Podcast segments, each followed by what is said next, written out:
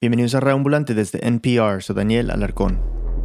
Buenas tardes, camaradas, compatriotas, venezolanos todos. Estaba estudiando, eh, soy estudiante de medicina. Entiendo instrucciones de nuestro comandante presidente Nicolás Maduro. Estaba por ya finalizar mi jornada laboral a eso de las 4 y 50 de la tarde. Me dirijo al país para informarles sobre el acontecimiento que está sucediendo en estos momentos. Estaba en el Aeropuerto Internacional de Maiquetía a punto de abordar un vuelo hacia Bogotá, Colombia.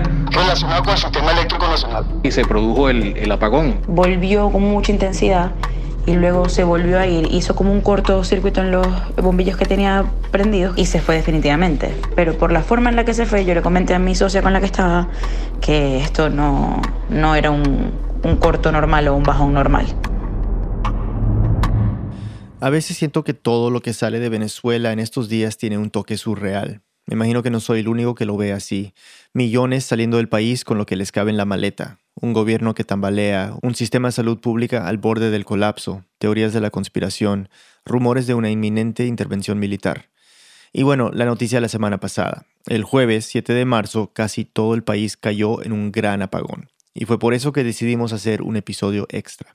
Yo estaba lejos de mi casa y bueno, no tengo carro, por lo que uso transporte público y no había transporte público. Ese día no sabíamos nada. Eh, pasamos toda la noche pues con miedo, pensando qué iba a pasar. a oscuras totalmente, oyendo sirenas, disparos, gritos y viendo en el horizonte indicios de incendio. Con la poca señal de, teléfono que, teníamos, eh, logramos comunicarnos con unos familiares que viven en otro estado de Venezuela, en Carabobo, y ellos también en ese mismo momento perdieron el servicio eléctrico. Ya desde ese momento pensamos que se trataba de alguna falla a nivel nacional. Desde la tarde de ayer, la oscuridad se apoderó de Venezuela por un apagón que afecta a 22 de los 23 estados y a la capital Caracas. estaba caminando, iba a ir a hacer unas compras de, de comida y de repente entro a la, a la tienda y me dicen, no, no, no, no hay luz. Ella es Mariana Zúñiga, una periodista venezolana. La hemos escuchado varias veces en Radio Ambulante. Veo que los semáforos ya no están en rojo, ni en verde, ni, ni en ningún color. Eh, que la tienda está oscura y me dicen, no, es que se fue la luz.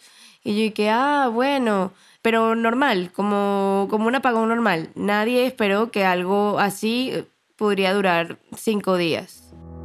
O más, dependiendo de la región. El apagón que comenzó el jueves pasado claramente va mucho más allá de lo normal. Pero cuando se fueron las luces, claro, nadie tenía idea de lo que vendría. Esa noche vemos que va empezando a caer la luz y ya tenemos que prender la vela para poder vernos entre nosotros en la casa. Y dijimos como que bueno, ¿cuánto será que mañana? Mañana cuando nos levantemos ya va a haber luz. Pero no, al día siguiente, nada. Entonces nos miramos como wow. Todavía no sabíamos bien qué era, pero la gente usaba palabras como grave, como no, no hay manera de resolverlo, como na- no se sabe lo que está pasando. Ajá, ¿y qué sabes tú por qué se fue la luz o algo? ¿Sabes algo? No, no vas a ver yo. No sabes nada. ¿De dónde viene? ¿De dónde camino? ¿Tienes alguna información oficial? ¿Sabes por qué se fue la luz a nivel nacional o algo? Mira, tengo entendido que desde las 4 no hay luz, pero es grave lo que está sucediendo porque nos está afectando a todos los ciudadanos. Mucha gente no llegará a su casa, otros llegarán agotados, cansados, con el riesgo de que te atraquen. Estoy grabando el jueves 14, o sea, a una semana del inicio del apagón, y cientos de miles de venezolanos siguen sin luz. En Caracas hay muchos distritos donde ya volvió, uno de ellos el de Mariana, pero el apagón le dio otra visión de su ciudad. Quiero que me describas cómo era caminar por Caracas sin luz en esos días. La verdad es que era una mezcla de sentimientos. Yo me sentía como, como dentro de un videojuego, en un mundo, un mundo extraño. Bueno, da miedo caminar por una ciudad como Caracas en el medio de, de la noche, sin una sola luz. Había que bajar a, a los perros a hacer pipí y, uno veía que no, que, que no había nadie, no se reconocía las caras de las personas que estaban pasando. También, bueno, se escuchaban eh, diferentes sonidos, familias conversando, vecinos que todavía estaban en las puertas de sus edificios hablando.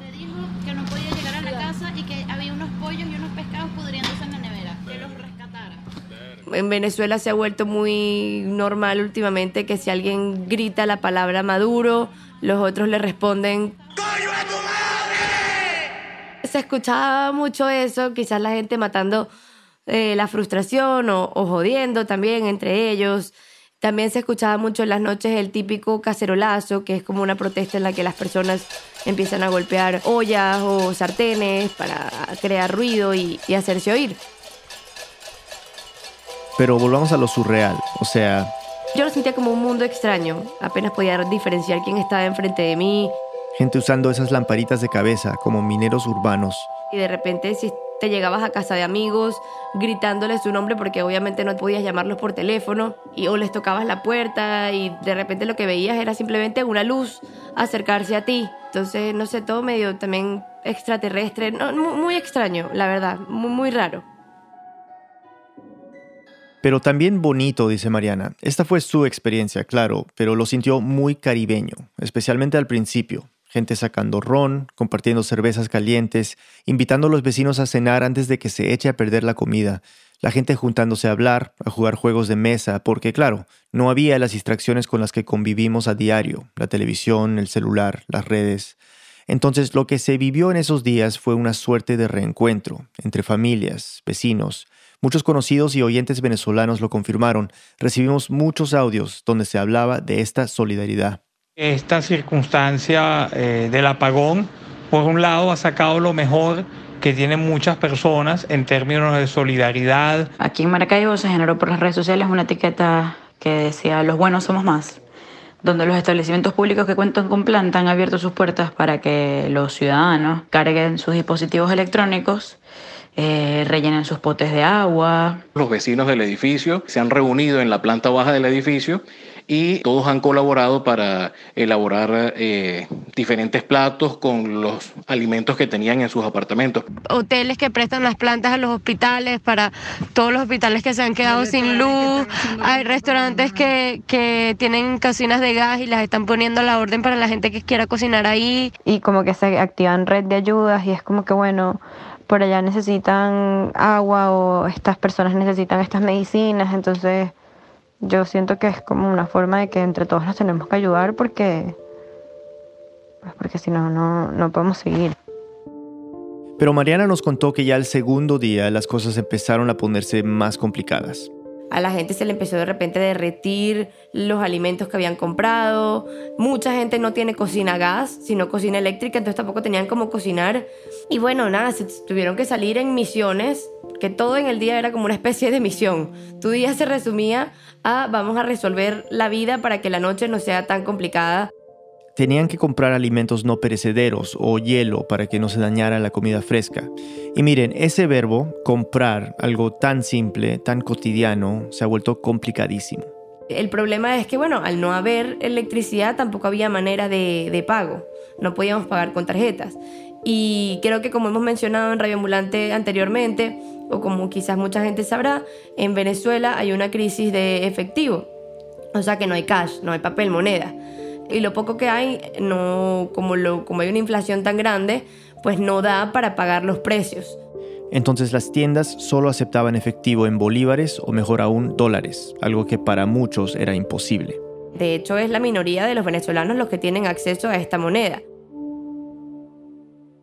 Y es evidente que algunos comerciantes están inflando los precios. Una bolsa de hielo, por ejemplo, normalmente te cuesta menos de un dólar. Durante el apagón, el precio en Caracas casi se triplicó. Y eso en Caracas. Fuera de la capital, la cosa era, es, aún más complicada. Entonces, el apagón también se siguió mostrando en Venezuela esa inequidad tan, tan grande que existe entre los que tienen y, y no tienen, y los que tienen son muy pocos. Cuando hay ataques de este, de este sentido que hace la oposición contra el país, la derecha extremista, sin lugar a dudas, ellos son los autores intelectuales y materiales de este ataque. Y bueno, y en ese momento el, el gobierno hablaba de, de un ataque, de un ciberataque que había sido propiciado por los Estados Unidos. Este es el presidente Nicolás Maduro, dos días después del comienzo del apagón. Y han utilizado tecnología de alto nivel que solo tiene el gobierno de Estados Unidos en el mundo. Han utilizado armas de alta tecnología y se va a saber cómo fue. Lo cierto es que el sistema eléctrico del país ha estado en crisis desde hace varios años. La evidencia es lo común que se han vuelto los apagones. Estamos hablando de un sistema viejo que no ha sido bien mantenido, mala inversión, mal manejo. Sin embargo, el gobierno argumenta que este apagón es diferente. Aquí la versión oficial, que el Guri, la hidroeléctrica que le da energía a gran parte del país, ha sido blanco de cuatro ataques. Un incendio, un ataque electromagnético y dos ataques cibernéticos. Muchos, incluyendo Mariana, digamos que son escépticos. Primero creo que vale acotar que el sistema de Venezuela tiene muchísimo tiempo y, no es un sistema de computadoras, es un sistema más bien análogo.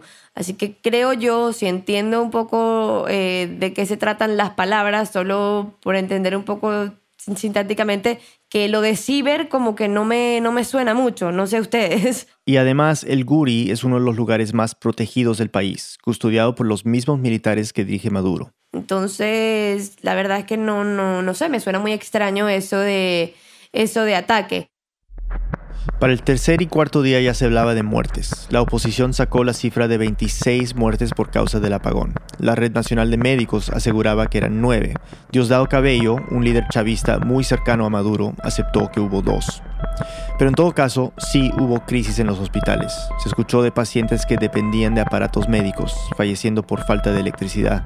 Se escucharon reportes de enfermeras bombeando el respirador de un paciente a mano turnándose porque si paraban el paciente moría. Se escuchó de saqueos en supermercados, de violencia.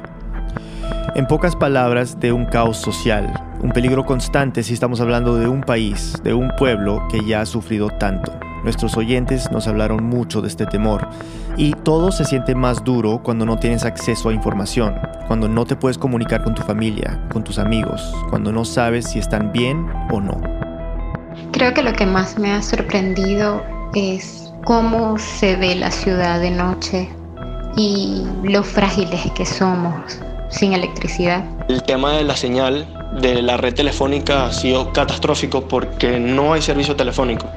Eh, la gente se estaciona al borde de la autopista para intentar agarrar señal y poder comunicarse con, con sus familiares. La gente está al borde del colapso.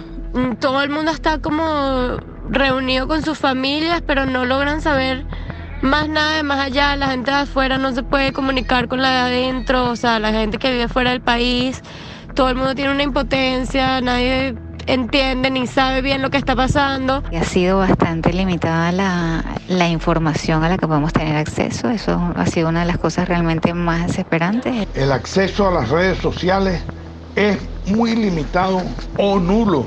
Saber la cantidad de personas que están muriendo en los hospitales, por falta de, del servicio eléctrico. Es durísimo, es, es muy difícil de manejar.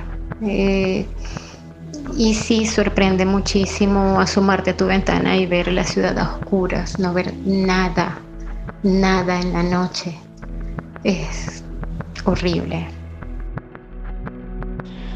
Lo que más me ha costado es mantener la cordura no entrar en pánico, resolver con calma, pensar en frío. E, en Venezuela lo que pasa es que hay una gran cantidad de, noticias falsas, entonces todo el tema de la desinformación es algo muy común, todo el tema de los rumores es algo muy común. ¿Cuántas veces hemos escuchado? El gobierno ya va a caer porque me lo dijo el primo del amigo que tiene una, un familiar militar. Mariana me dijo que en Venezuela están bastante acostumbrados a convivir con rumores, con desinformación aunque obviamente se agravó y se ha agravado con el tema de, la falta de, electricidad. Lo que hemos escuchado de Venezuela en estos meses, uff, se siente hasta repetitivo, ¿no? Lo digo como periodista. Nosotros en Radio Ambulante siempre queremos contar historias nuevas, novedosas, que sorprendan a nuestros oyentes. Y quizás ese es un problema de cubrir Venezuela hoy. Ya nos sorprende, nos conmueve, nos preocupa, pero no nos sorprende. Al mismo tiempo, estamos muy conscientes de que tenemos que narrar lo que está pasando, que es un tema importante para toda la región y por lo tanto para ustedes, nuestros oyentes. Estamos todos, siento yo, a la expectativa de un desenlace. No sabemos cuál será, pero no llega y no llega. La pregunta que nos hacemos todos sobre esta crisis es cuál va a ser la gota que va a derramar el vaso. Es que esto es un vaso muy grande. Uno dice, ¿hasta cuándo? O quizás el vaso ya se derramó. Sí, exacto. Creo que tienes razón. No se puede decir que el vaso no se derramó. El vaso tiene rato botando agua y rato cayendo agua a la mesa y al piso y a todo su alrededor. Hace tiempo en Venezuela se repite una frase de ese típico humor negro latinoamericano. una frase que duele más en el contexto de los miles y miles de venezolanos que han huido del país. Dice así, que el último que se vaya apague la luz y cierre la puerta. Bueno, esta semana... Entonces se sentía como, mm, realmente alguien apagó la luz y cerró pensando que era el último, pero nos dejó aquí adentro a todos metidos. Estoy grabando jueves 14 de marzo y al momento de cerrar este episodio hay zonas de la capital y zonas del occidente del país que aún no tienen luz.